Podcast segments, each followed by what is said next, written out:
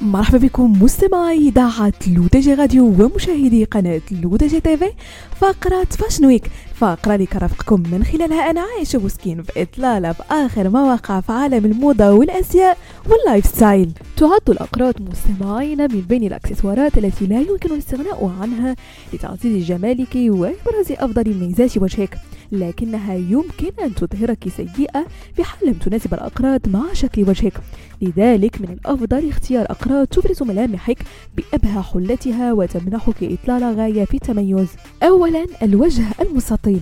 إذا كان وجهك طويل وضيق من الجانبين فلا شك أنك تتمتعين بوجه مستطيل. لذلك فالأقراط الدائرية والمربعة الشكل تساعد في إضافة عرض من الوجه. تجنبي ما أمكن الأقراط الطويلة جدا التي تصل إلى أسفل الضخم كما تجنبي الأقراط المرتفعة على شحمة الأذن لأن هذا سيؤدي إلى إبراز طول وجهك.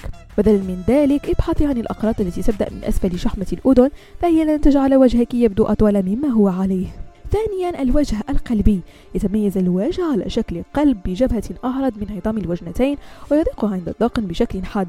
يجب على النساء ذوات الدقن الصغير والمدبدب وضع الأقراط التي تضيف توازنا على وجوههم. لذلك فالأقراط المناسبة هي تلك التي تكون أعرض من الأسفل منها في الجزء العلوي كأقراط متدلية على شكل دمعة مع منحنيات مستطيلة فهي توازن الوجه وتلفت الانتباه إلى العينين وعظام الخدين والفك. الوجه البيضاوي. يتميز شكل الوجه البيضاوي بجبهة غير عريضة جدا والخط من الجبهة يمتزج مع عظام الوجنتين المرتفعة.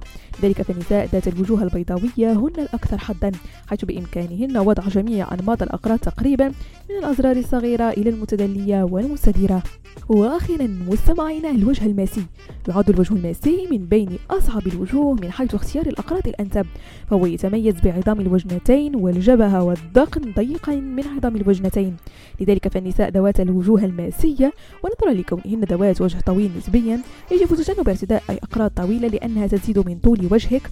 اختار الأقراط العريضة مثل المستديرة بأشكال وأحجام مختلفة. بهذا مستمعينا كنكون وصلنا لنهاية فقرة Fashion Week نلقاكم موعد la semaine prochaine كاملة على تيليطاتكم الرقمية لو تي جي راديو وكذلك على قناتكم لو تي جي تيفي.